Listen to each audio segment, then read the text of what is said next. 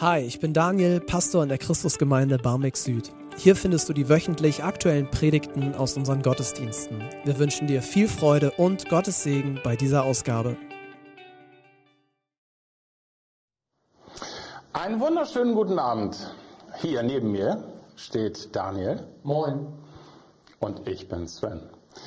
Also Daniel wollte, dass wir sagen, warum machen wir das hier eigentlich? Weil ich weiß das ja selber nicht so genau. Ne? Ich habe eine Tochter, die ist furchtlos. Ne? Und meine furchtlose Tochter hat gesagt, jetzt in Zeiten dieser ganzen Corona-Geschichte, erstens werdet ihr ja irgendwie eure Kameras aufbauen und zweitens sitzen alle Pastoren jetzt zu Hause und drehen Däumchen. Und da hat sie sich gesagt, da können wir ja uns mal treffen. Ja, ich freue mich auch. Also es war tierisch langweilig zu Hause und freue mich, dass Maren dafür gesorgt hat, dass ich jetzt hier Sonntagabend was zu tun habe. Es gibt noch einen zweiten Grund, warum ich äh, nicht Nein gesagt habe, sondern heute Abend hier bin, weil ich gedacht es ist eigentlich cool, äh, dass man sich sehen kann. Wir können euch leider nicht sehen, aber ganz, ganz viele von euch, die, die sich das anschauen, die kennen wir. Und äh, mir ist es total wichtig, dass man in irgendeiner Art und Weise Gemeinschaft hat, auch wenn es dieses Format hier heute ist. Genau. Äh, warum bin ich eigentlich kompetent hier zu stehen? Also das Ja, das weiß ist eine gute ich Frage. nicht so wirklich irgendwie so. Ne? Also ich bin Pastor und mein theologischer Werdegang ist, dass ich ein paar Semester Theologie studiert habe und seitdem lese ich. Seit ungefähr 30 Jahren lese ich, was ich so kriegen kann. Das ist eigentlich alles, was ich hier beibringen kann. Ich glaube, du hast auch ein gutes Gedächtnis. Ja, Ne? Für Texte. Ja, das ist jetzt für Texte, genau. Also ich habe ein schlechtes Gedächtnis und das ist vielleicht schon so die erste Warnung an alle, die bis heute sich so anhören. Also ich habe äh, ich habe regulär Theologie studiert, also äh, im Gegensatz zu Sven da tatsächlich auch einen Abschluss gemacht, aber auch wieder im Gegensatz zu Sven, ich kann mich nicht so gut erinnern. Mein Theologiestudium, das hat mir eher so ein fundiertes Bauchgefühl gegeben. Ich war, ich kenne die Namen, ich kenne die Thesen, aber ihr werdet merken, manches ist eher so, ich habe das mal gehört und versuche da heute Abend drauf zu antworten. Ja, so, Super. Ich bete jetzt Ja. am Anfang ein paar Sekunden und dann steigen wir ein. machen wir. Heiliger Geist, ich möchte dich jetzt bitten, dass du uns gute Antworten gibst, dass du uns hilfst, dass das, was wir jetzt hier miteinander reden, dass das Gutes bewirkt. In meinem Herzen, in unseren Herzen, dass all das, was wir hier miteinander bewegen, nicht einfach nur Zeug ist. Amen. Amen. Wunderbar. Wir haben das jetzt so gemacht. Wir haben tatsächlich von euch einen Haufen Fragen bekommen und damit könnten wir jetzt auch den Abend ähm, auch locker bestreiten. Also Daniel will in 60 Minuten fertig sein und ich will Spaß haben und irgendwo so dazwischen werden wir irgendwie uns einigen. Ähm, Ihr könnt aber noch jederzeit über die eingeblendete E-Mail-Adresse könntet ihr noch jederzeit Fragen stellen. Ihr könnt das auch im Live-Chat machen von YouTube, aber da weiß ich nicht, ob ich das wirklich schaffe, da die ganze Zeit drauf zu gucken. Auf diese Mail-Geschichte kann ich ein bisschen besser gucken. Aber wir sehen mal, was kommt und wenn nichts kommt, dann haben wir trotzdem genug zu tun. Material haben wir, da habt ihr uns richtig gut versorgt. Vielen Dank dafür. Soll ich einfach mal starten? Ja, Sven? tu, was immer du willst. Ähm, ja, also die, die erste Frage, mit der wir starten, ist die, eine, eine, die Frage nach dem Alter der Erde. Ist es eine junge Erde, eine alte Erde? Wie verhalten sich Schöpfung, Evolution, also dieses ganze Ding irgendwie? Okay, also das ist jetzt keine Geologiefrage, sondern es soll eine theologische Frage sein. Ne? Okay, also meine Antwort dazu ist ungefähr so. Ich könnte jetzt eine halbe Stunde lang ziemlich, ziemlich gut argumentieren, warum ich glaube, dass das ganze Ding mit ähm, Evolution und so so nicht stattgefunden hat, wie das in der Schule erzählt wird. Und dann, wenn ich das eine halbe Stunde gemacht habe, dann könnte ich einmal in die Hände klatschen und jetzt eine halbe Stunde lang erzählen, warum das mit Evolution und so, wie es in der Schule gelehrt wird, warum das Hand und Fuß hat. Also äh, tatsächlich auf beiden Seiten. Und das ist mit junger Erde und alter Erde, ist das ein bisschen ähnlich. Also es gibt gute Argumente dafür zu sagen, die Erde ist fünf Milliarden Jahre alt und es gibt Leute, die sagen, oh, die Erde, die also ne, also noch nicht mal eine Million irgendwie so. Ne? Also da gibt es irgendwie auf beiden Seiten gibt es Leute, die irgendwie was sagen. Aber mir ist das eigentlich egal. Für mich ist wichtig, ähm, dass Gott in der Bibel uns seine Geschichte erzählt. Also mein Vater ist tot, ne? Der ist gestorben, als ich zwölf war. Und der hat mir Geschichten erzählt vom Krieg, von denen ich inzwischen weiß, mindestens eine davon stimmt nicht. Aber er hat mir Geschichten erzählt und die haben was in mir geformt, wer mein Vater ist. Und so geht's mir mit, mit diesen ganzen Fragen nach Schöpfung, Evolution und so weiter. Gott erzählt mir die Geschichte, wie die Welt geworden ist. Und so nehme ich die Geschichte. Und deswegen ist für mich diese Fragestellung alte Erde, junge Erde keine Frage, die mich beschäftigt. Also mir ging's äh, ehrlich gesagt so, als ich dann endlich mal Evolution äh, in der Schule hatte, hat mich das mega entspannt, weil ich gemerkt habe, genau wie du das äh, beschrieben hast, Sven, Oh, so wild ist das ja gar nicht. Ähm, und also auf beiden Seiten ist das eigentlich nicht so wild. Weder ist alles so super wasserdicht, wie das manchmal irgendwie dargestellt wird, noch ist es irgendwie dramatisch für meinen Glauben an Gott und an äh, dem Herrn, den ich da äh, folge. Ich habe dann später an der Universität tatsächlich nochmal Geologie gehabt, äh, eine ganze Zeit lang. Und auch da gab es viele Dinge, wo ich dachte, oh, das ist ja überraschend deckungsgleich mit dem, äh, was eigentlich auch in der Bibel steht, was die Epochen anbetrifft und so. Du hast Geologie gehabt, weil du Lehramt studiert hast. Das machst du ja nicht in Theologie, ne? Äh, nee, genau. Also ich habe noch links und rechts so ein bisschen andere Sachen studiert neben Theologie und dann war das da auch mal mit dabei. Astrophysik hatte ich auch mal. Astrophysik. Ein Kapitel für sich. Okay. Also hier gibt es eine Frage, ähm, die ist mal was völlig anderes. Ne? Also leben wir in der Welt des Teufels oder leben wir in Gottes Welt? Also wer regiert eigentlich aktuell die Welt? Ja, also wenn man in die Bibel schaut, ist klar, dass Gott der Schöpfer ist. Es ist immer die Aussage, dass er das alles hier auch in seiner Hand hält. Und gleichzeitig leben wir in dieser Zwischenzeit zwischen dem äh, ersten Kommen, wo das Reich Gottes angeschoben wurde. Jesus fängt schon mit der Aufräumaktion an. Das Böse darf noch irgendwie äh, sich ausbreiten, darf Dinge tun. Und gleichzeitig wissen wir, dass alles wird ein Ende haben. Also es ist irgendwie wie so ein, es ist Gottes Haus und da gibt es so eine Zwischendecke, wo äh, das Böse noch sein darf, aber dem Ganzen wird irgendwann ein Ende bereitet das ist so meine Antwort. Das wäre vielleicht auch irgendwie das Buch Hiob ist dabei auch super hilfreich, zumindest für mich, wenn ich da den Anfang lese und beschrieben wird, dass der Teufel zu Gott kommen muss, um Erlaubnis bitten muss. Ich weiß, es macht sofort ganz viele andere Fragen auf nach dem Leid und so weiter. Ähm, aber für mich ist tatsächlich so ein Trostmoment zu wissen, in all dem Schlechten, was passiert ist, Gott, Gott letztlich derjenige, der noch die Kontrolle darüber hat. Okay. Also meine Antwort ist eine komplizierte, einfache Antwort. Also ähm, kannst du mal das Mikrofon halten? So, wunderbar. Ne? Also ihr müsst euch das so vorstellen. Ne? Die Bibel sagt mal, dass Gott die Welt regiert. Und die Bibel sagt, dass die Welt dem Menschen gehört. Gott hat nämlich dem Menschen die Welt übergeben, Schöpfungsbericht. Ne? Und die Bibel sagt, dass der Teufel der Fürst dieser Welt ist. Also es gibt diese drei. So, ne? Und eigentlich ist Christsein, ist, dass ich als Mensch sage, nee, ich will die Welt gar nicht regieren, sondern ich will, dass Gott die Welt regiert. Also ich bete Gott an. Ne?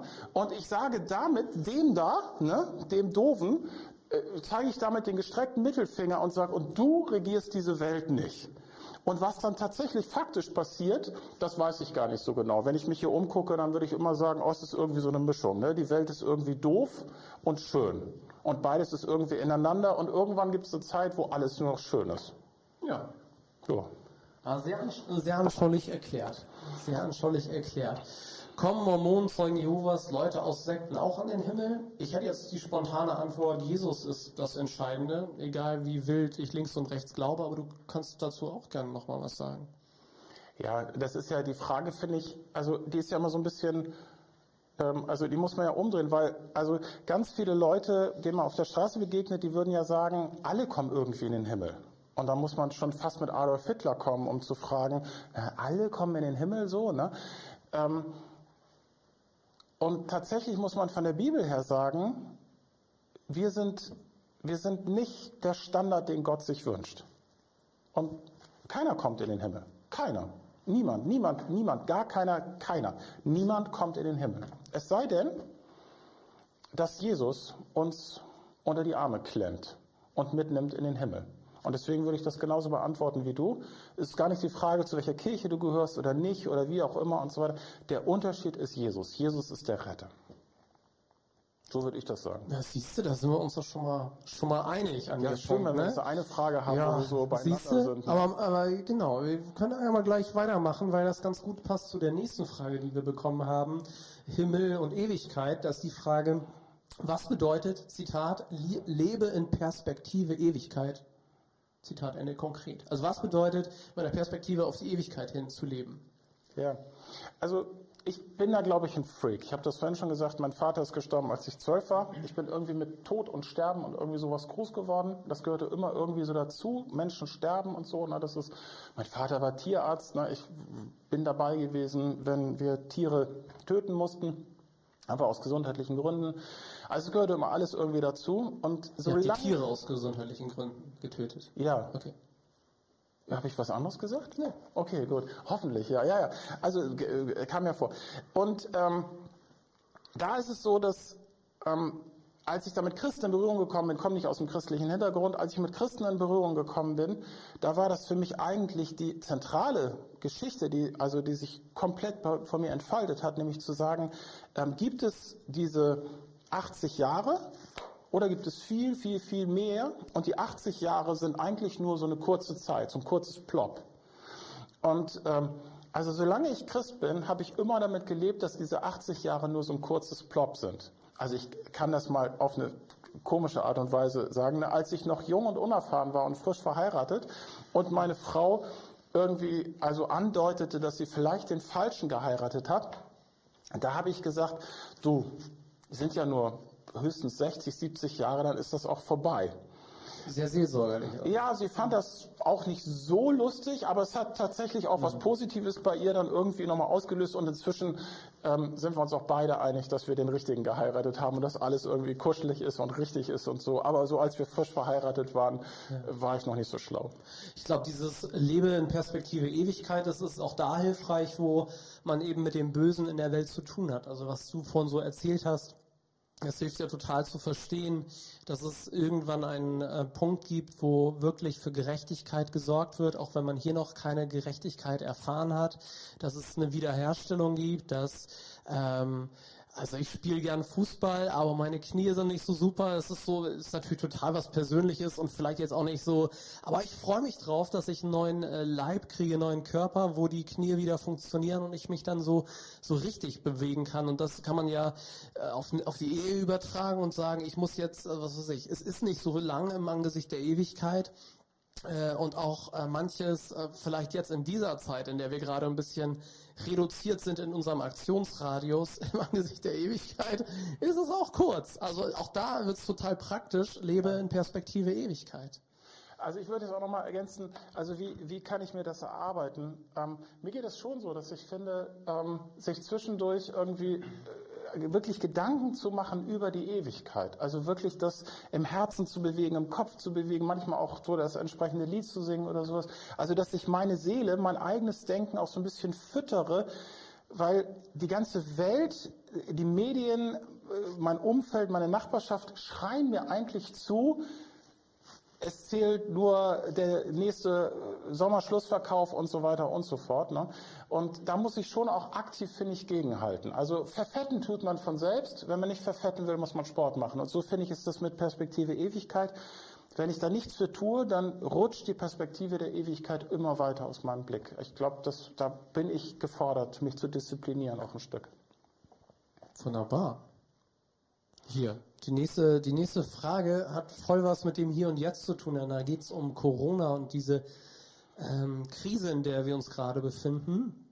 Und es gab es irgendwie das ein oder andere Mal, dass diese Frage von euch gestellt wurde, nämlich wie hängt eigentlich die Corona-Krise mit der Offenbarung oder der Endzeit zusammen? Gibt es da irgendwie eine Verbindung? Kann man da theologisch was dazu sagen? Ähm, nein. Ich glaube auch, dass die Offenbarung ähm, in erster Linie geschrieben worden ist für Leute, die, also denen es richtig dreckig ging. Also ne, da hat irgendwie das, das Böse an die Tür geklopft, im wahrsten Sinne des Wortes. Wenn man guckt, an wen wurde das geschrieben, wann wurde das geschrieben und so. Ne? Also die Offenbarung ist ein riesiges Trostbuch und soll eigentlich nicht in erster Linie darüber reden, was dann so noch alles kommt, ne? So, so ein, äh, ne? sondern die Offenbarung will mir heute sagen, Gott regiert. Gott regiert. Und dann ist das aber tatsächlich, dass wir manchmal auf dem Weg uns vorwärts bewegen, vorwärts bewegen. Wir sind jetzt seit 2000 Jahren unterwegs, seit Jesus, ne? dass wir uns vorwärts bewegen. Und dann sehen wir manchmal im Rückspiegel, sehen wir, okay, davon hat die Bibel mal geredet. Aber ich finde, in der Gegenwart sind wir da echt schlecht. Wenn ich in die Kirchengeschichte gucke, dann ist es so, dass es immer wieder Leute wie dich und mich gab, die irgendwie gesagt haben, ja, das da, was wir jetzt gerade erleben, das finden wir in der Bibel da und da. Und also jetzt, ne, Jahrhunderte später können wir sagen, ey, nee, das war's wohl nicht. Das war's wohl nicht. Und warum sollten wir heute schlauer sein als all die Leute, die vor uns unterwegs gewesen sind? Ich halte mich da eher für doof und beschränkt. Ich finde es auch gut, also die Offenbarung als ein Trostbuch zu beschreiben. Ich finde, so ein weiterer Aspekt davon ist irgendwie ein Anbetungsbuch. Wenn man das liest und sieht, wie Jesus beschrieben wird und eben nicht als, als Baby im Futtertrog, sondern als ähm, jemand, wo man am liebsten tot umfallen würde, man, wenn man den sieht, weil der so mächtig ist, so beeindruckend ist, wie der Thron im Himmel auch beschrieben wird, wie auch die ganze Zeit der Gottesdienst gefeiert wird, wer da alles dran teilnimmt und so. Also ich glaube, das ist total sinnvoll, die äh, Offenbarung zu lesen, wenn man Trost braucht, halt um zu wissen, Gott regiert am Ende und äh, um nochmal einen Blick zu bekommen, wie groß ist dieser Gott eigentlich und wie wird es sein? Also für, für meine Jungs zum Beispiel, ich habe drei Söhne, für die ist es immer faszinierend zu lesen, dass Jesus kommt und er hat ein Schwert, das aus dem Mund rauskommt und so. Und ich finde das auch total cool, äh, den, den Kids mal zu erzählen. Also das gibt ja so beides, ne? dieses ja. Baby in der Futterkrippe und den, der auf dem Esel reitet, und aber gleichzeitig den, der auch ein Schwert führt und das für die Gerechtigkeit und die Schwachen einsetzt. Ja, wenn einen das mal interessiert, ne, in der Offenbarung des Johannes, das letzte Buch der Bibel, also das der letzte Teil der Bibel, in Kapitel 1 gibt es mal so eine Beschreibung von Jesus. Und das ist so eine Beschreibung, die hat so gar nichts zu tun mit englischer Landlord im, äh, im Wollgewand mit Schäfchen vor seinen Füßen, sondern da ist das, ne, also seine Füße stehen im Feuer und glühen und was weiß ich, ne, also das ist irgendwie ein völlig anderes Bild. Und das ist tatsächlich, die Offenbarung ist, glaube ich, deswegen geschrieben, weil soll also auch so ein bisschen Respekt vermitteln, zu sagen, ey, er ist wirklich der Herr. Da sind wir wieder bei der Frage, wer regiert die Welt. Hier steht noch so eine richtige Theologenfrage, ne? das ist diese Abendmahlsfrage. Ne? Was ist eigentlich unser Verständnis von Abendmahl? Ne? Und da hat es tatsächlich einer geschafft, die drei ähm, Beschreibungen richtig hinzuschreiben. Die werde ich uns jetzt mal ersparen. Ne? Ähm, also, wie ist das? Wie ist das mit dem Abendmahl? Ähm, ist Jesus sozusagen da komplett drin? Also wie verhaftet? Oder ist Jesus, ähm, also der guckt zu und freut sich, dass wir das machen? Oder ist das so ein Mischmasch von beidem? Das, ist, das sind die Positionen. Ja, und was Katholisch, Luther, reformiert. Ja, und deine so. Antwort? Was, was wir, wie wir das feiern? Ja, wie du das denkst. Wenn du Abendmahl feierst, wie, wie, wie, wie würdest du das beschreiben? Also ich, ich bin wahrscheinlich eher so auf der, auf der reformierten Ecke von dem Ganzen. Also auf dem Jesus ist da und freut sich und gleichzeitig ist es, also wenn man jetzt in unserer Glaubenstradition, es gibt es ja eigentlich nur das Abendmahl und Taufe jetzt als die besonderen Heilselemente oder Dinge, die auf das Heil hinweisen. Ähm, ist es für mich entscheidend, dass Jesus das Ding eingesetzt hat und nochmal besonders beauftragt hat, dieses, dieses Abendmahl äh, einzunehmen und zu feiern. Und dann glaube ich, dass Jesus in besonderer Weise auch gegenwärtig ist, nicht in dem, äh, in dem Saft, den ich trinke, aber in diesem Moment, in diesem, in dieser Feier ist Jesus äh, da, so verstehe ich. Also da geht es ja auch um die Einsetzungsworte, ne? das ist mein Leib, äh, das ist mein Fleisch und so, wie ist das eigentlich zu verstehen? Und da bin ich dann doch eher auf der, auf der symbolischen Ecke. Aber ähm, was, glaube ich, ganz entscheidend ist und was, was vor allen Dingen so für mein Verständnis entscheidend war, das alles ist, soll ja ein Hilfsmittel sein, um um, ähm, um Glauben zu nähern, um mir irgendwie meinen, meinen Glauben zu stärken. Und, äh, und das ist ganz wichtig, dass das, dass ich bin der Überzeugung, dass ähm, Wein und Brot oder Saft und Brot nicht von sich aus Gnadenspenden sind. Also dass, dass ich das einnehme, ob ich glaube oder nicht, ist völlig Wumpe, ähm, sondern Glaube gehört dazu. Also dass ohne, dass ich glaube, dass Jesus für mich gestorben ist, ist es völlig egal, ob ich den Saft oder das Wein trinke, den Wein trinke. Also im Theologiestudium gab es bei uns eine Regel, nämlich dass wir gesagt haben, sobald einer anfängt über Taufe oder über Abendmahl zu reden, dann beenden wir sofort das Gespräch, weil da gibt es nur Streit. Ne? Also es ist der Grund, warum zum Beispiel die Heilsarmee, das ist so eine kleine Gruppe von Christen, die mal vor 150 Jahren angefangen hat, sich um kaputte Leute zu kümmern, deswegen Heilsarmee, ne, wir kämpfen gegen das Böse und irgendwie sowas, ne, wir kümmern uns um die Verlorenen und so. Die haben deswegen gesagt, wir feiern kein Abendmahl und keine Taufe, weil es gibt nur Streit, irgendwie so. Ne? Also ähm, das ist mal, ich sag mal, die theologisch äh, saubere Antwort ist tatsächlich, dass ich sagen würde, wir haben keine Ahnung. Das ahne ich immer so ein bisschen, weil ich finde, es gibt so viel Streit. Ne? Also und das ist so doof irgendwie so. So, jetzt gibt's was anderes. Ich merke in meiner eigenen Biografie, mir von der sauberen Theologie her wird es mir genauso gehen wie dir, ne, dass ich irgendwie sage, äh, ja, das symbolisiert halt was. Ne? Wir, wir stehen hier zusammen beim Abendmahl und, und während wir das Abendmahl feiern, erinnern wir uns eben daran, wer Jesus ist. Und das ist einfach cool, irgendwie so. Ne? Und, das, und umso häufiger wir das machen, desto eher ist es natürlich auch, dass es uns wieder daran erinnert, dass wir uns daran erinnern und so weiter. Und das ist so ein bisschen so wie so ein Fangesang irgendwie beim HSV. Und wenn man den das 20. Mal singt, dann ist er noch ein bisschen cooler als nach dem dritten Mal. Irgendwie so. Ne? Also so ist das beim Abendmahl vielleicht auch. Aber wenn ich unterwegs bin, so im Laufe meiner Jahre, das merke ich auch bei den älteren Leuten in meiner Gemeinde, irgendwie wird das Abendmahl tatsächlich von Lebensjahrzehnt zu Lebensjahrzehnt wichtiger. Also ich kenne kaum Teenies und Jugendliche, die mit dem Abendmahl so richtig was anfangen können.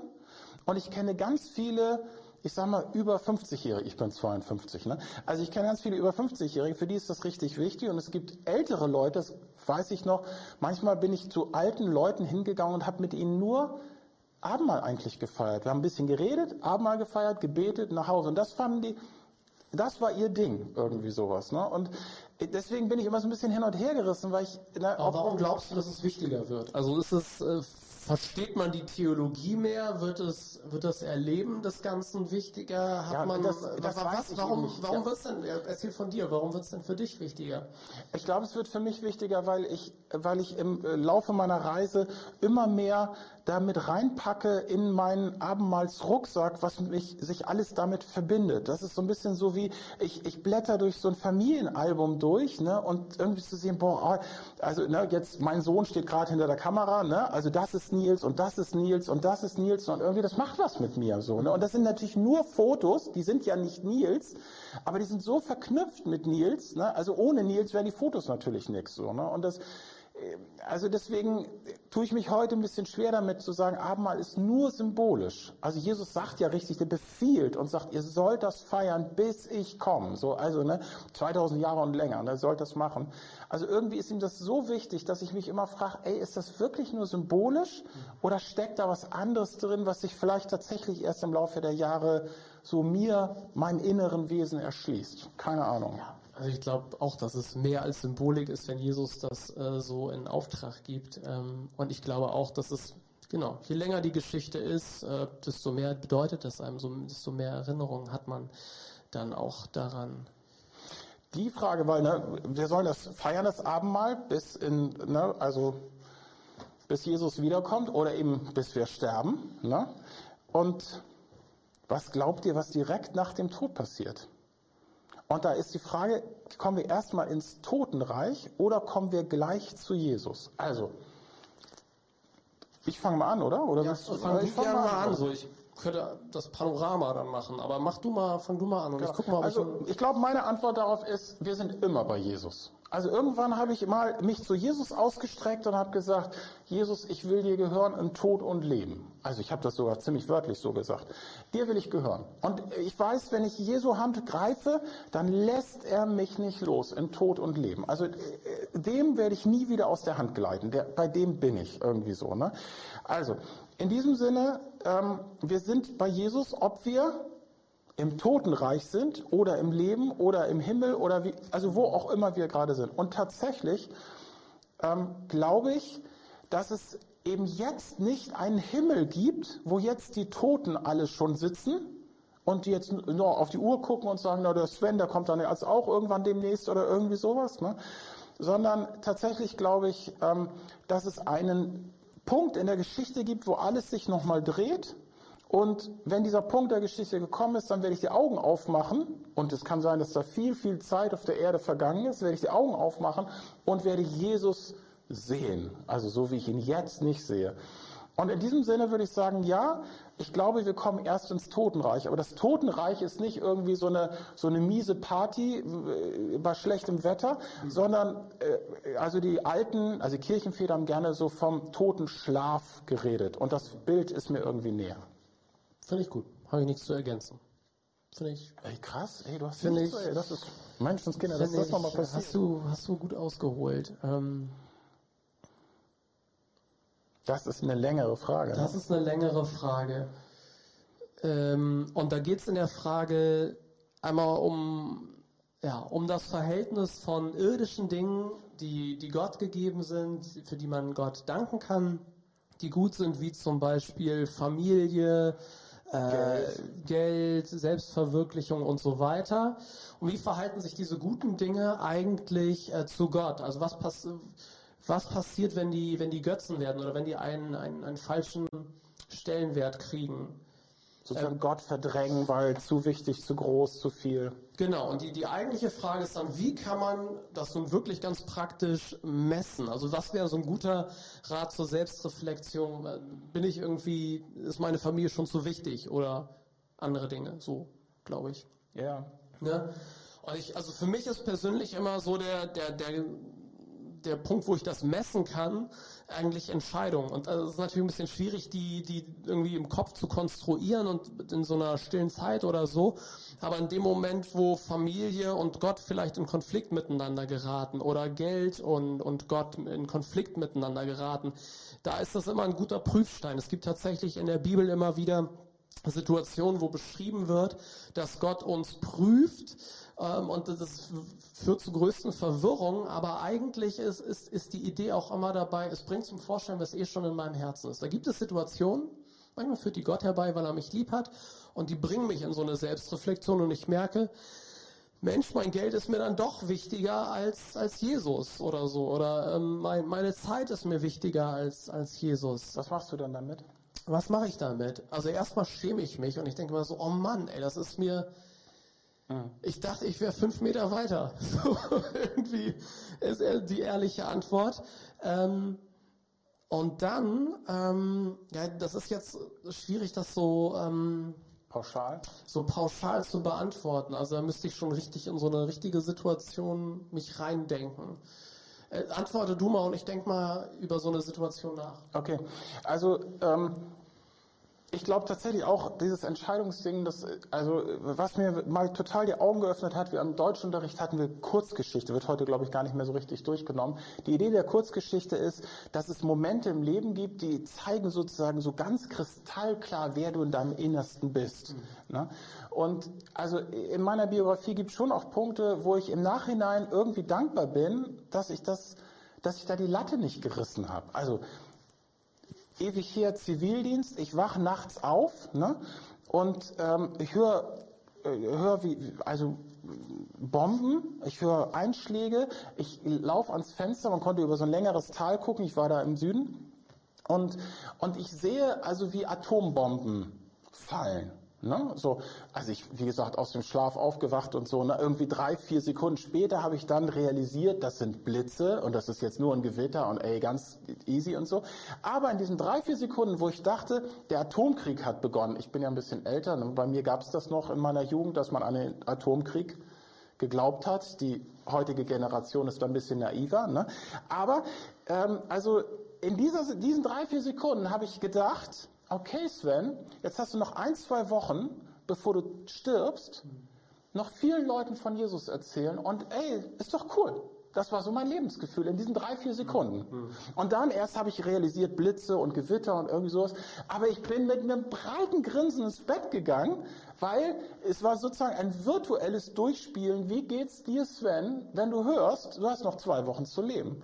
Und ich war total glücklich, dass ich irgendwie dachte, oh cool. Und also jetzt, ne, seitdem, es sind viele, viele Jahre vergangen.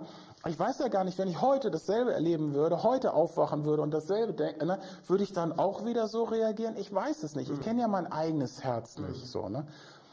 also äh, von daher finde ich das auch wirklich schwierig, so virtuell durchzuspielen, durchzudenken, irgendwie so. Ne? Also werde ich bereit sein, den Preis zu zahlen. Mhm. Was mir aber wichtig wäre nochmal zu dieser Geschichte ist, ich glaube, wir müssen schon aufpassen als Gemeinden, gerade weil wir so nette Gemeinden sind und wir sind irgendwie auch, irgendwie, wir gehen ordentlich mit Leuten um und seelsorgerlich und irgendwie sowas. Ne? Wir müssen trotzdem, glaube ich, aufpassen, dass wir Leute nicht davon abhalten, radikale Sachen zu machen. Also wenn Leute irgendwie für sich merken, irgendwie, Jesus will von mir das. So, ne? Das, also da gibt es natürlich schon Sachen, die sind einfach so lebensunklug, da muss man Leuten auch mal sagen, nee, ne? also nein. Ne? Aber es gibt Sachen, die sind, also die sind nicht lebensgefährlich. Also es ist nicht lebensgefährlich, mal sein Portemonnaie auszuschütten. Es ist nicht lebensgefährlich, mal sein Konto zu plündern. Ja. Es ist nicht lebensgefährlich, noch ein Kind in die Welt zu setzen oder irgendwie sowas. Mhm. Ne? Also es gibt Dinge, also wenn Gott dir Dinge sagt, dann würde ich immer sagen, ey, was du denkst, was Gott dir sagt, das tu. Ich habe ich hab doch noch eine Idee, eine Frage, ja. also die helfen kann. Die habe ich neulich gehört. Ich glaube, es war bei Francis Chan oder so. Der hat gesagt, Francis Chan ist übrigens richtig gut. Was, was tust du gerade, was Glauben erfordert? Und das ist eigentlich eine coole Selbstfrage zur Selbstreflexion. Also wie, wie abgesichert bin ich als jemand, der in Deutschland lebt? Also gibt es überhaupt noch Dinge in meiner Nachfolge, die ich tue, die, wo, wenn da jetzt Gott nicht kommt, wird es peinlich. Ja. Irgendwie, das, das fand ich eine coole Frage. Aber wir machen mal hier weiter hier mit, ähm, wie ist das Verhältnis zwischen Akzeptanz von einem Freund, einer Freundin und äh, der Wahrheit Gottes. Also wenn jemand irgendwie einen Weg einschlägt, der nicht so richtig zu dem bekannten Glauben passt, zu den persönlichen Überzeugungen, wie verhält man sich da am besten, vor allen Dingen, wenn die Person keine Korrektur will? Ähm, Gnade oder einfach lospredigen. Äh, so, also ich, ich, ja. ich antworte einfach mal. Ja. Also ich bin immer dankbar gewesen, wenn Leute mich so sehr lieb gehabt haben, dass sie mir die Wahrheit gesagt haben. Aber dafür gibt es einen richtigen und einen nicht so richtigen Moment. Wenn du ein Freund bist oder eine Freundin, weißt du ja, wann, wann gute Momente sind. Und es gibt auch in der Bibel diese Momente, wo man dann Leute einfach auch lässt. Einfach in Ruhe lassen. Gott lässt uns auch irgendwann in Ruhe. Aber äh, total cool, das höre ich so aus der Frage raus, dass, äh, dass dein Anliegen ist, jemanden irgendwie nah bei Jesus zu halten und ihn anzusprechen. Das finde ich super. Und ich glaube, das ist eher das Ding. Wir müssen immer total bei unserem Herzen sein also manchmal ist das ja so auch in der Seelsorge. Ne? Wir sind manchmal wollen wir Leuten einfach was Nettes sagen, weil wir selber so schlecht damit umgehen können, wie elend es manchmal Leuten gibt, die vor uns sitzen. So ne? Und da müssen wir echt aufpassen. Ich finde, das ist so das Ding. Ne? Also wenn ich jetzt jemandem was sagen will, weil ich so das Gefühl habe, na ich stehe in Verantwortung vor Gott, dass ich das sage. Ne? Also damit ich meine Verantwortung los bin und was der dann damit macht, ist seins. Ich finde, das ist ätzend sondern ich finde, die, die klassische Frage ist, ähm, tue ich das, was ich tue, weil ich jemanden liebe? Und manchmal ist es so, dass ich jemanden, weil ich ihn liebe, ihm sagen muss, Schluss damit. Ja, du, du, du, du rast gerade in die Dunkelheit irgendwie so, ne? Und wenn ich das nicht habe, dann muss ich mich, glaube ich, mehr zurücknehmen. Und wenn ich so gucke, auch wieder über die lange Zeit, die ich jetzt so als Christ irgendwie so unterwegs bin, ähm, ich merke je länger, je mehr, ähm, es sind häufig nicht so diese direkten, ermahnenden Geschichten, die immer so, so viel bewegen, sondern manche Sachen haben wir 20, 30 Mal gehört. Ich kenne das von mir, ich weiß das von anderen Leuten, dass es denen auch so geht. 20, 30 Mal gehört, gelesen und so. Und irgendwann macht es mal Klick. Mhm.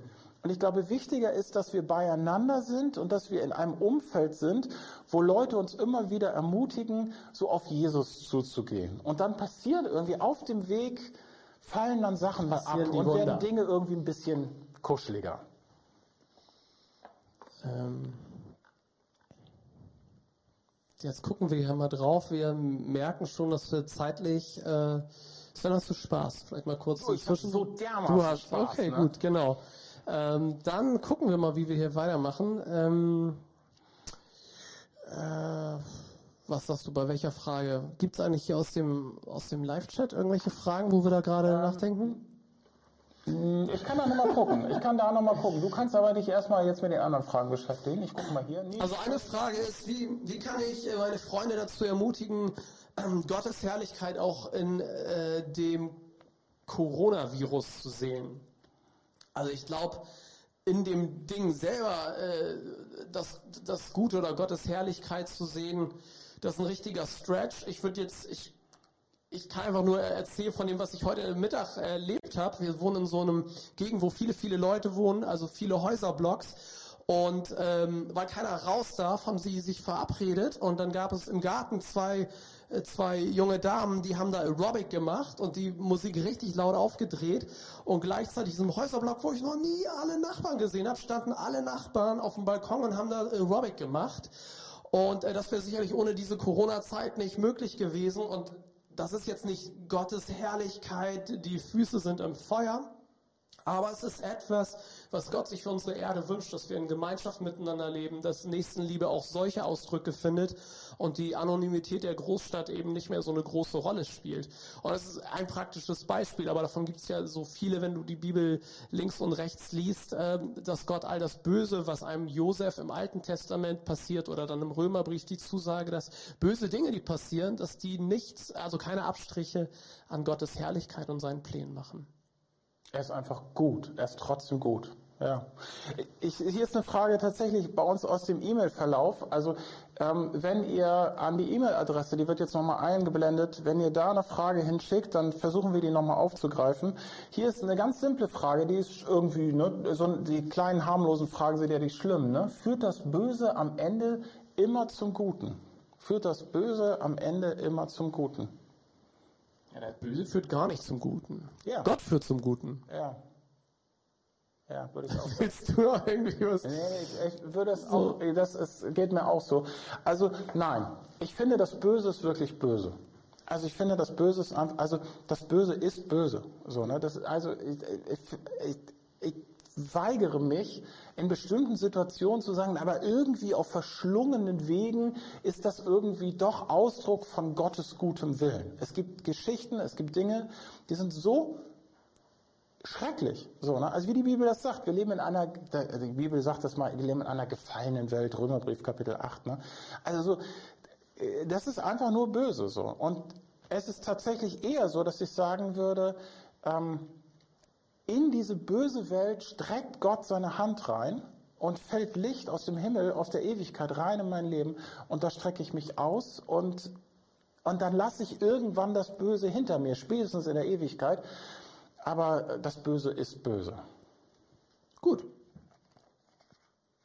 Für manche Leute ist das ja auch das Böse, kickt sie komplett raus. Muss man ja. auch mal sagen. Also es macht Leute, manchmal zerbricht das Herzen so komplett, ne, dass wenn da nicht ein Wunder passiert, dann, dann, dann ist das für Leute extrem schwierig, sich wieder aufzurichten. Ne?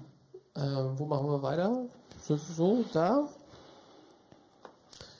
Ah, es eine Frage, die wurde gestellt, steht, wie gewinne ich äh, wieder vollstes äh, Vertrauen zu Gott? Ähm, also mein, mein Grundvertrauen zu Gott ist noch nie irgendwie bis in die Tiefen erschüttert worden, muss ich sagen. Aber ich kenne Phasen, in denen das Vertrauen stärker ist, in denen das Vertrauen irgendwie äh, kindlicher ist. Und dann gibt es Phasen, wo, wo es mir richtig schwer fällt, Gott zu vertrauen. Ähm, das sind vielleicht auch die Phasen, wo ich merke, mein, das, was ich tue, das erfordert nicht wirklich Glauben. Das, was ich äh, also das ist noch nicht das Wie, aber das ist vielleicht erstmal so der, der Trost oder so, dass man in der Bibel sieht, es gibt diese Phasen und diese Phasen, die brauchen einen nicht irritieren von, also Petrus ist das Paradebeispiel, aber da gibt es auch andere Geschichten von Leuten, die, die Jesus hemmungslos vertrauen und ihn danach irgendwie äh, verleugnen und ganz, ganz, sich ganz groß damit schwer tun, ihm zu vertrauen. Jetzt hast du meine Frage hier gerade weggeklickt. Äh, die brauche ich immer mal. Mhm. Ähm, also ich glaube, letztlich Vertrauen wird gebaut. Und wenn Vertrauen richtig kaputt gegangen ist oder man sich fragt, wie kann ich überhaupt jemals wieder vertrauen, dann fängt man nicht irgendwie ganz oben an, sondern man baut dieses Vertrauen Stück für Stück. Da kenne ich deine individuelle Situation jetzt nicht so gut. Aber ich würde sagen, geh, geh den nächsten kleinen Vertrauensschritt und baue diese Beziehung wieder auf, so wie man das vielleicht auch in einer zwischenmenschlichen Beziehung macht, nachdem man hart enttäuscht wurde, nicht sofort wieder sein Innerstes nach außen kehrt, sondern da auch ein Prozess geht. Ja, das wäre jetzt genau mein Beispiel. Also wenn, wenn ich meinen Partner betrüge oder mein Partner mich betrügt und wir trotzdem als Ehepaar irgendwie entscheiden würden, so wir, wir bleiben aber zusammen, dann muss man irgendwie bei ganz Null wieder anfangen und Schritt für Schritt für Schritt Vertrauen aufbauen. Das kann man sich ja nicht verdienen, sondern das wird ja immer nur geschenkt. Und, irgendwie, und ich muss es jemandem schenken und jemand schenkt es mir und irgendwie so, das, das ist nichts, was man machen kann, was man auch jetzt nicht dramatisch abkürzen kann. Ich kann nicht einfach sitzen und sagen, so ab heute vertraue ich. So, also ich, das ist dann vielleicht eine Entscheidung, die muss ich dann 190 Mal treffen, irgendwie so im Laufe einer Woche zu sagen, so ich will vertrauen. Ne? Das, also ja, es wäre für mich auch genau das Beispiel von einer Partnerschaft, glaube ich. Und das ist das Coole, dass in der Bibel immer wieder die Rede davon ist, dass Glaube ist ja letztlich Vertrauen, Vertrauen und Glaube, dass das wachsen kann und dass sich das äh, auch entwickeln kann. Ähm, Sven, ich frage dich mal nach den Taten und den Glauben. Ja, das ist doch eigentlich eine gute Überleitung hier. Ähm, Im Jakobusbrief wurde uns geschrieben, im Jakobusbrief steht, warte, dass Glaube ohne Taten unsinnig ist. Welche Taten meint Jakobus? Die Taten, von denen er danach schreibt, klingen für mich wie ein Vergleich, äh, als dass er diese Taten konkret meint. Also was, was ist da los bei Jakobus? Ja, also äh, jetzt kommt tatsächlich mal so ein paar Sekunden Theologie, ja, weil also äh, ja, also ich jetzt mal ernstzunehmende, ne, so irgendwie so vom, ne? also die Bibel ist nicht an, an einem Tag geschrieben worden, sondern in, in unfassbar langen Zeiträumen sind diverse Sachen aneinander geheftet worden. Die Bibel ist eigentlich eine Zusammenstellung von verschiedenen Büchern. Ne? Und jetzt ist das so der Jakobusbrief. Es gibt Leute, die lesen den Jakobusbrief als Antwort auf Paulus. Paulus kommt um die Ecke und sagt Gnade allein. Gott sagt Ja zu dir und alles, was es braucht, ist dein, dein Vertrauen, dein Ich umarme den liebenden Gott, mein Retter, mein Erlöser, mein Heiland und super ist. Und Jakobus guckt sich das von der Ferne an und sagt, na ja, Gnade allein. Ne? Wir wollen ja, wir wollen ja als Christen glaubwürdig sein und ordentlich leben und so weiter und so fort. So kann man den Jakobusbrief lesen. Ja. Es gibt aber Leute, die sagen, nee, nee, nee, nee. Jakobus ist eigentlich fast der Anfang von allem, was sozusagen christliche Theologie gewesen ist. Und wenn man so den Jakobusbrief liest, dann fängt Jakobus eigentlich eher damit an, dass Jakobus sagt, ähm, ich will, dass euer Leben, euer christliches Leben, dass das stimmig ist in allen Dingen, dass das alle Bereiche. Heute würde man ganzheitlich ganz, sagen. Ganzheitlich. Mensch, okay. was für ein ja, schönes Wort. Ne? Wollte auch mal was also, sagen, so, ne? also dass das sich alles, dass das alles zusammenpasst und alles greift. Und dann könnte man Paulus eher als Antwort auf Jakobus lesen, dass Paulus sagt, ja, das ist ein Gesamtpaket, aber vergesst nicht, das Eigentliche ist, dass Gott unser Erlöser ist, unser Retter ist, uns angenommen hat, ne? weil sonst stehen wir in der Gefahr, dass wir Dinge falsch auf die Reihe kriegen, dass wir Dinge falsch tun, dass wir sündigen in welcher Form auch immer und dann denken, oh, wir sind komplett aus Gottes Liebeshorizont rausgefallen. Und das ist, das ist ätzend, weil da will, das will Gott nicht, dass wir irgendwann denken, der Papa hat uns nicht mehr lieb. Das ist einfach, das will er nicht. So, ne? Also man kann das so rumlesen oder so rumlesen. Und ich, ihr hört das schon so ein bisschen raus, ich lese es eher so rum. Erst kam Jakobus und sagt, alles gehört zusammen. Und dann kommt Paulus und sagt, ja, aber wichtiger als was du tust, ist, dass Gottes Ja zu dir kraftvoll ist und stark und aus der Ewigkeit und mm. Finde ich gut, kann man noch ergänzen, aber das machen wir an der Stelle nicht. Ähm, weil eigentlich, genau, das Wichtigste ist gesagt. Und du wolltest ja irgendwann nach Hause, ne? Ich wollte ja auch irgendwann hier, wir haben noch so viele Fragen, das wird hier so eine, so eine Mitternachtssession. Nee, nee, nee, nee. Also für Mitternacht reicht auch meine Freude nicht. Ja, so, also wie wär's dann hier mit dem Gebet? Hm? Wo ist das? Das ist das ah, Gebet. Da steht, ich habe manchmal den Eindruck, dass lange Gebete und Gebetszeiten als besonders erstrebsam empfunden werden. Ist das so? Woher kommt das? Also, die Länge macht's nicht, sondern äh, es geht um den, um den Inhalt. Und das ist in der Bibel ja immer wieder Thema, geht es um die langen Worte. Nein, geht es letztlich nicht, sondern also ein Gebet hat nicht mehr Macht, wenn es länger ist. Ähm, was, wo, wo die Länge von Gebeten aber schon eine Rolle spielt, ist, wenn man Gebet als eine als einen Ausdruck von Beziehung versteht. Und da kann man ja wieder so eine wunderbare Beispiele aus, aus dem Privatleben bringen. Also so, so wie ich meiner Frau ein fröhliches Ich liebe dich sage und dann aus dem Haus bin, das hat genauso viel Wert wie, wie, wie eine längere Karte oder so, aber trotzdem ist es gut, mal, mal einen Abend miteinander zu verbringen zwischendurch und sich mehr Zeit zu nehmen.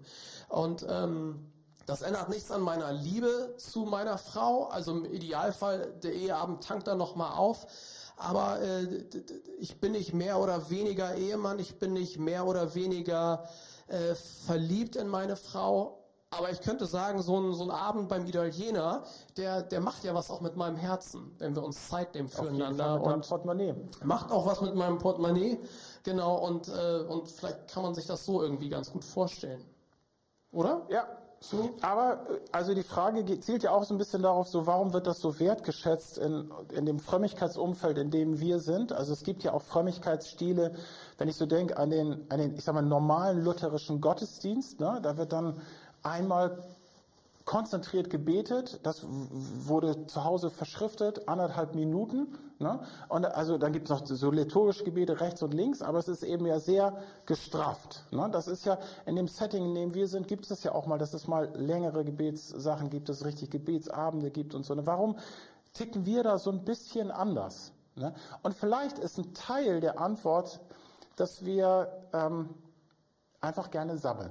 Das ist tatsächlich so, finde ich. Also wenn ich das, wir. ja wir, also wir beide sowieso, ne, genau, das ist unser Beruf, ne. Nein, aber ich finde auch, wenn du so guckst in die in die etablierten alten Kirchen, katholische Kirche, orthodoxe Kirche oder sowas, ähm, wenn, wenn man als Kirche lange, lange, lange zusammen ist, habe ich das Gefühl, dass Dinge mehr komprimiert werden und dass sie sich ein bisschen schwerer damit zu tun, zu sagen, so, lass mal irgendwie machen. Also wenn zum Beispiel auch Leute mit unserem Frömmigkeits Hintergrund zehn Jahre zusammen wohnen und jeden Tag zusammen beten, die entwickeln alle irgendwann im Laufe der Zeit so eine Art Liturgie, so ein komprimiertes Beten, weil sie irgendwann merken, na, das funktioniert nicht, dass wir das immer so frei und hm, und und hier und da und das Thema auch noch und irgendwie sowas. Ne? Also ich glaube, es hat auch was damit zu tun, dass wir einfach eine junge Bewegung sind. Uns gibt's halt erst seit 100 Jahren. Siehst du? Und ich meine, ne, bei einer 2000 Jahre alten Kirche, wir haben sind noch nicht mal in der Pubertät angekommen. Ja, das ist, äh, habe ich, hab ich gerade auch drüber nachgedacht. Witzig. Ähm, Hochzeit zu Kana. Ich war beim Italiener, beim Italiener Beispiel und dann machen wir mit der Hochzeit zu Kana weiter.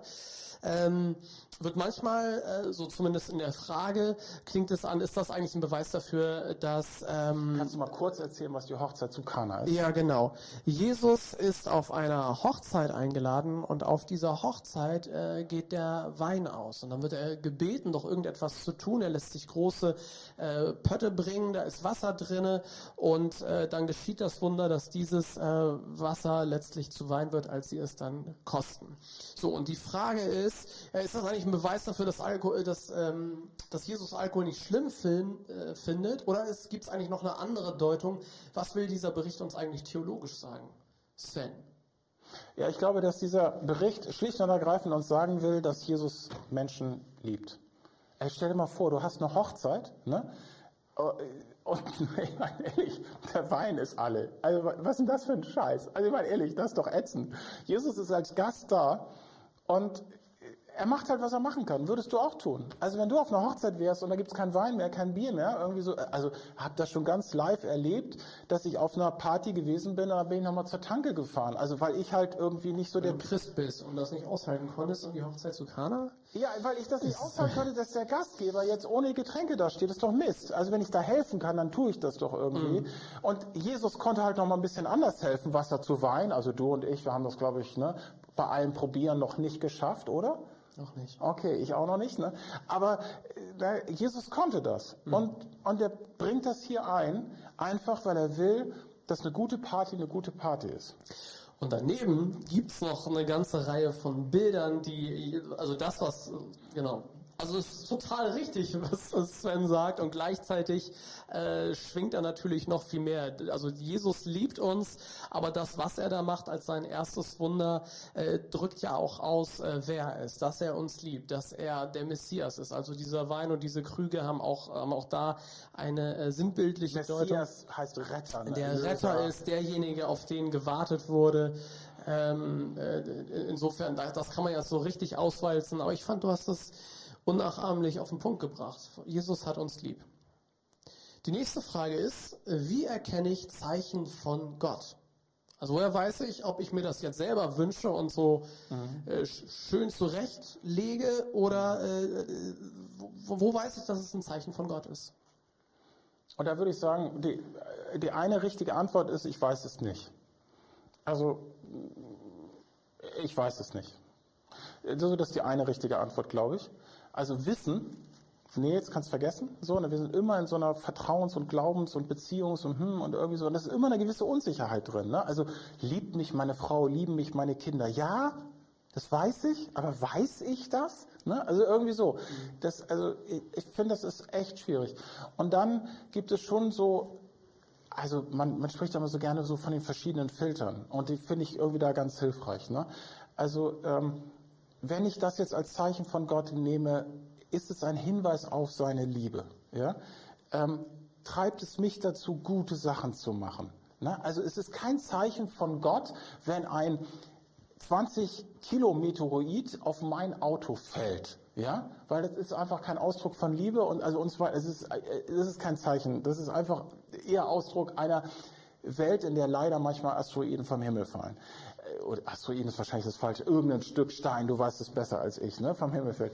Also ähm, das, das könnte was sein. Und dann geht es mir wirklich so, dass ich eher dafür plädieren würde, die ganze Welt als Reden von Gott mehr und mehr wahrzunehmen, zu sagen, ey, wenn der mir was sagt, wenn ich das erlebe, wenn ich das, dass ich eher dafür plädieren würde, zu sagen, Gott sucht tausend Wege, zu dir zu reden und dir zu sagen, du bist mein Schnuckelchen und hoffentlich nicht nur du und und so weiter und so fort.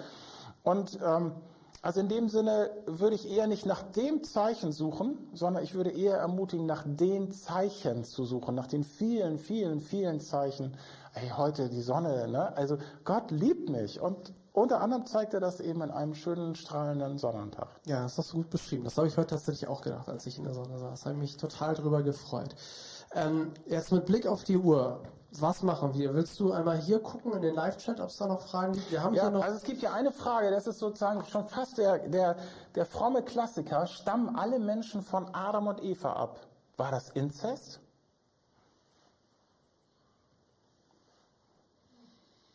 Und Daniel braucht jetzt länger zum Antworten. Nee, ich wollte ich wollt das selber nochmal noch lesen. Ne? Du glaubst mir gar nicht, dass die Frage hier steht, so, ne? Doch, doch, ähm, die steht hier.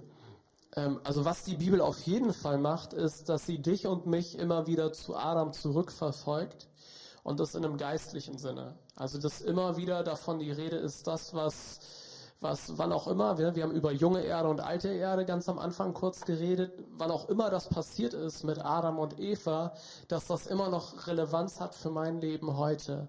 Und zwar vor allen Dingen eine geistliche Bedeutung. Ähm, und ich weiß, dass mit dem Inzest, das, da kann man mal so ein bisschen Gedankenspiele irgendwie so, aber, aber was wirklich relevant ist und was Gott in der Bibel sagt, was relevant ist von diesem Adam und Eva Spektakel ist, dass, äh, dass dass, dass da was passiert ist, eine, eine Ablehnung von Gott, die irgendwie in mir auch drin ist. Und dass es Jesus braucht, um diesen, diese Adam-Momente, dieses Adams-Wesen in mir zu verändern oder ehrlich gesagt ganz rauszunehmen. Der theologische Begriff ist dann in Adam sein oder in Christus sein.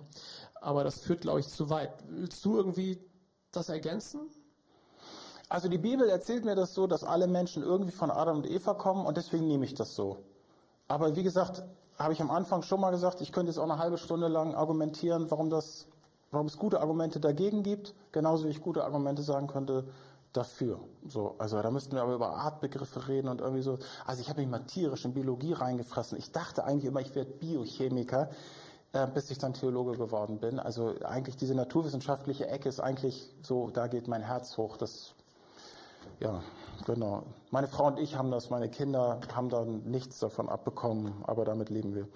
Also, ähm, hier gab es noch eine Frage, und zwar, ähm, wenn es eine Ausgangssperre gibt, ausgesprochen von Angela Merkel jetzt zum Beispiel. Ne? Also wir haben jetzt ja eine neue Situation seit heute Abend, dass bestimmte Treffen äh, dürfen in der Öffentlichkeit nicht mehr sein und so weiter. Ne?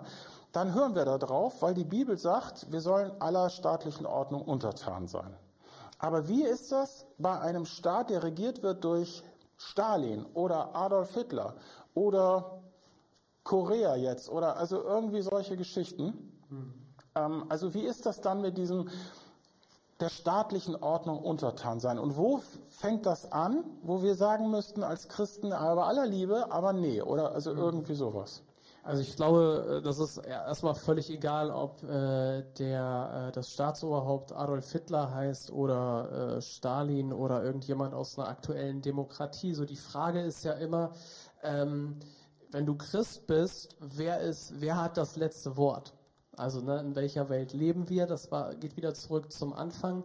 Und äh, da sagt die Bibel, dass der Staat dafür da ist, das, äh, was weiß ich, Gottes Instrument zu sein. Ja, trägt das Schwert zum Beispiel, ne, um für Ordnung zu sorgen und so.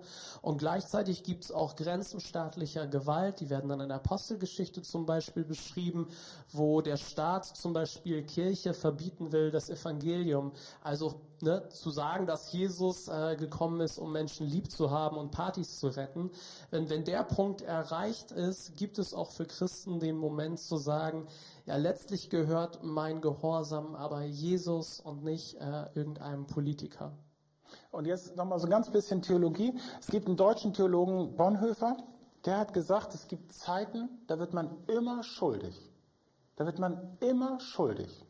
Und er sagt, wenn du als Christ lebst im Dritten Reich unter Adolf Hitler, wirst du immer schuldig. Entweder du machst mit und wirst schuldig, oder du tötest Adolf Hitler und wirst schuldig. Also Bonhoeffer hat gesagt, es gibt Zeiten, da, da kommst du nicht raus. Du wirst immer äh, du wirst immer eine Grenze, also irgendwie ein Gebot Gottes überschreiten. Ne? Also nicht töten und irgend, also ja, und ja nicht irgendwie, ne, du sollst kein Kaugummi kauen, sondern es geht um die zentralen Sachen, die Gott will. So. Und ich finde das einen total hilfreichen Gedanken, dass es also so diese, dass es eben Zeiten gibt, Momente gibt, da, da muss ich Entscheidungen fällen. Und, das, und da hilft mir das wieder zu sagen, mein Vater im Himmel, der liebt mich. Und er lebt mit meinen schlechten Entscheidungen und mit meinen guten Entscheidungen. Und er tut alles, damit ich gute Entscheidungen fälle. Aber wenn es dann am Ende eine schlechte Entscheidung war, dann, dann wird er nicht sagen, ey, das war's jetzt, ne? sondern er liebt mich immer noch. So, ne? Aber ich würde da eher Mut machen zu sagen, ey, ich möchte, dass du dein Leben verantwortest vor Gott und entscheide du. Also schieb das nicht immer sozusagen auf Gott rüber. Also solange Gott nicht redet, erschießen wir Hitler nicht. Also so, das war die Frage, die Bonhoeffer beschäftigt hat. Sondern hat gesagt, doch, wir gucken uns diese Welt an, wie das alles ist. Und das, was Hitler tut und was von ihm ausgeht, ist so böse. Die Schuld ist größer, wenn wir nichts gegen Hitler tun. Und dann haben sie damals eben 44 versucht, dieses Attentat auf ihn durchzuführen. Aber das, also das ist natürlich ein etwas krasseres Beispiel, aber das kann es ja auch im Kleinen manchmal geben. Das ist einfach klar, so hier bin ich jetzt gefordert, Gottes Liebe Ausdruck zu geben in dieser Welt, auch wenn der Gesetzgeber das jetzt sich vielleicht ein bisschen anders wünscht. Also manchmal gibt es Zeiten, da muss ich schuldig werden, so oder so. Ja. Das ist doch eine gute Überleitung, aktuelle Lage und Ende unserem, unseres Spaßhabens hier. Ach, du ähm, willst schon Schluss machen. So, und ähm, äh, was, äh, du musst mal da nochmal runter scrollen. Wir haben jetzt leider gar nicht alle Fragen geschafft, aber das ist gar nicht äh, so schlimm. Denn äh, wir haben ja einfach mal ein Experiment gemacht und äh, ich weiß gar nicht, ob wir es am Anfang gesagt haben. Wir probieren einfach Sachen aus. Das ist jetzt nicht alles irgendwie super wasserdicht, sondern das sind einfach das, was wir ad hoc auf Lager hatten. Wir haben wirklich auch vorher keine theologischen Lexika gewälzt oder so, um uns vorzubereiten, sondern das war aus dem Bauch. Ich hoffe, es hat euch irgendwie geholfen. Ähm, äh, und wenn es gewesen ist, dass ihr euch gewundert habt, worüber man sich so Gedanken machen kann, äh, ich habe auch in 60 Minuten Spaß gehabt so, ne? Also du sagst, wir sammeln zu viel, mir, ich bin schon ein bisschen komprimiert, also mir haben hier 60 Minuten hier schon Und gereicht. Daniel ist eigentlich heute mein Held, weil Daniel hat gesagt, am klarsten funktioniert sein Kopf morgens um acht und um diese Uhrzeit ist das eigentlich nur noch Matsch. Könnt ihr euch vorstellen, was für fantastische Antworten der morgens um acht geben würde? Also, und mich würde es auf jeden Fall äh, interessieren, uns würde es interessieren, von euch Feedback zu bekommen. Ihr habt die E-Mail-Adresse eingeblendet gesehen, da könnt ihr antworten. Ihr könnt, äh, auch wenn ihr unsere ähm, dienstlichen Mail-Adressen habt, da auch gerne hinschreiben. Da steht nämlich die Frage, machen wir das nochmal? Die Frage ist ja auch, können wir das nochmal machen? Vielleicht machen wir sonst so ein Instagram-Live-Geschichte. Wir gucken mal. Wir gucken mal. Ne? Das Feedback. Äh, gut, bete doch. Bete du. Oh, gerne. Bete du zum Abschluss Ich und für die neue Woche. Ich bete zum Schluss. Ach, Vater. Und es tut gut, irgendwie auch jetzt mal in diesen Minuten immer mal wieder daran erinnert zu werden, dass du gut bist und dass ganz viele Fragen irgendwie darin münden, dass du gut bist. Und wir bitten dich, dass ein Haufen Menschen das greifen mit ihrem Kopf, aber noch mehr mit ihrem Herzen, mit ihrem Bauch, dass sie mit einem guten, sicheren Wissen ins Bett gehen und, und dass sie lächeln darüber können, dass du ein guter Gott bist. Ich möchte jetzt nochmal ganz besonders bitten für Leute, für die diese Situation gerade richtig schwierig ist. Für einsame Leute, für Leute, die stark mit Ängsten zu kämpfen haben, für Leute, die sowieso irgendwie Tag für Tag als großen Kampf erleben.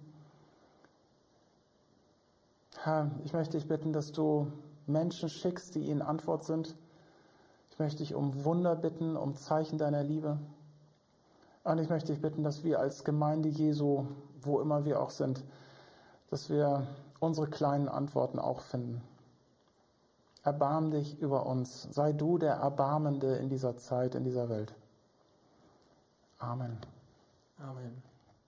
Wir wünschen euch eine wunderschöne gute Nacht. Gebt uns Rückmeldung. Wir freuen uns drauf. Danke.